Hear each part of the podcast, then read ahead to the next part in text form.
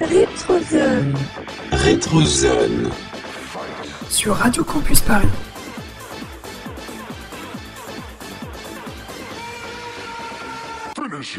Salut à toutes et à tous, c'est Noctis. Radio Campus Paris fête ses 20 ans. À cette occasion, nous allons découvrir ensemble une œuvre iconique du jeu vidéo qui célèbre son 20e anniversaire. Redécouvrons ensemble l'univers de Zelda Ocarina of Time sorti en 1998 sur Nintendo 64. Préparez-vous à réviser vos classiques. Bienvenue dans la rétrozone.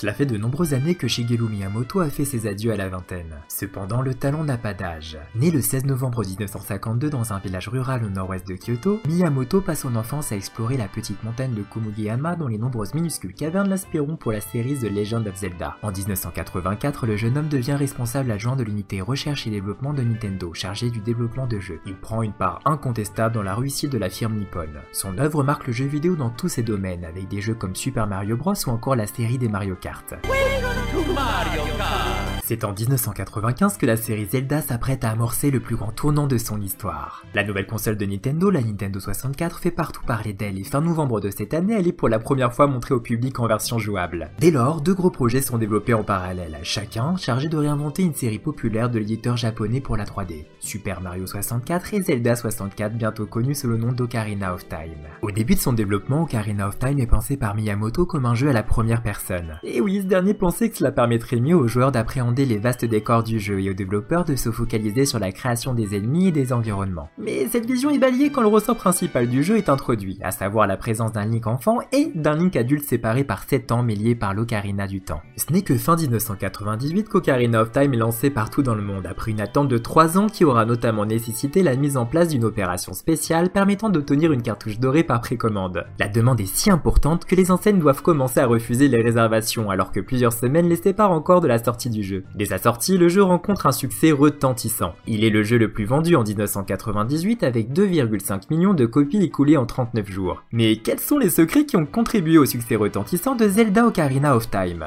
Dans une vaste forêt profonde d'Hyrule, un grand arbre, le vénérable arbre Mojo, tenait le rôle de gardien spirituel. Les enfants de la forêt, les Kokiri, vivaient avec lui. Chaque Kokiri, garçon ou fille, était sous la protection d'une fée, sauf l'un d'eux. Celui-ci répondait au nom de Link. Yeah, my name is Link, Link est un jeune garçon vivant dans la forêt Kokiri. Un jour, l'arbre Mojo le convoque par l'intermédiaire d'une fée nommée Navi. Il explique à Link qu'il doit lever une malédiction qui le ronge de l'intérieur.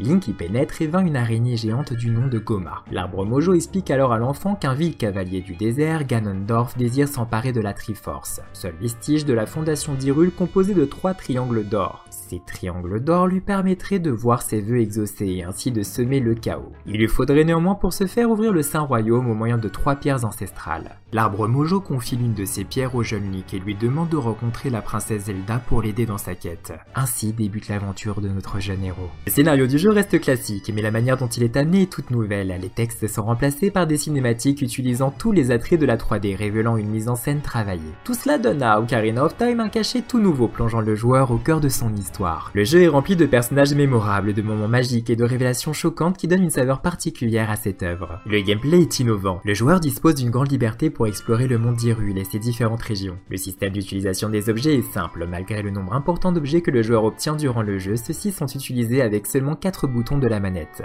Mais l'objet qui retient l'attention des joueurs n'est autre que l'ocarina. Grâce à cet objet en dehors du temps, Link peut jouer différentes mélodies qu'il apprend tout au long du jeu. Jouer une mélodie est tantôt nécessaire pour progresser dans le jeu ou encore faire apparaître une fée. Le jeune homme peut changer d'époque comme bon lui semble pour résoudre certaines énigmes. Planter une graine dans le passé sera par exemple une aide précieuse pour faire avancer le héros dans le futur. Il ne faut pas oublier la musique qui a une place toute particulière dans Ocarina of Time. Elle a été composée par Koji Kondo, déjà auteur des musiques des précédents Zelda et de nombreuses musiques de jeux Nintendo comme Super Mario ou encore Donkey Kong. La popularité des thèmes à l'Ocarina est telle que les ventes d'Ocarina ont explosé après la sortie du jeu. Zelda Ocarina of Time est l'un des jeux vidéo les plus acclamés par la presse. Certains le considèrent comme le meilleur jeu jamais créé. Un succès foudroyant, sans doute amplifié par le mythe créé autour du jeu, mais impossible de ne pas en voir les raisons. Zelda Ocarina of Time a su cristalliser toutes les qualités des jeux précédents pour en faire une aventure inoubliable. Nous avons terminé notre périple au cœur de Zelda Ocarina of Time. Il est temps de quitter la rétrozone et de retourner dans le présent. Je vous donne rendez-vous très prochainement pour un nouvel épisode sur Radio Campus Paris. Ciao les gamers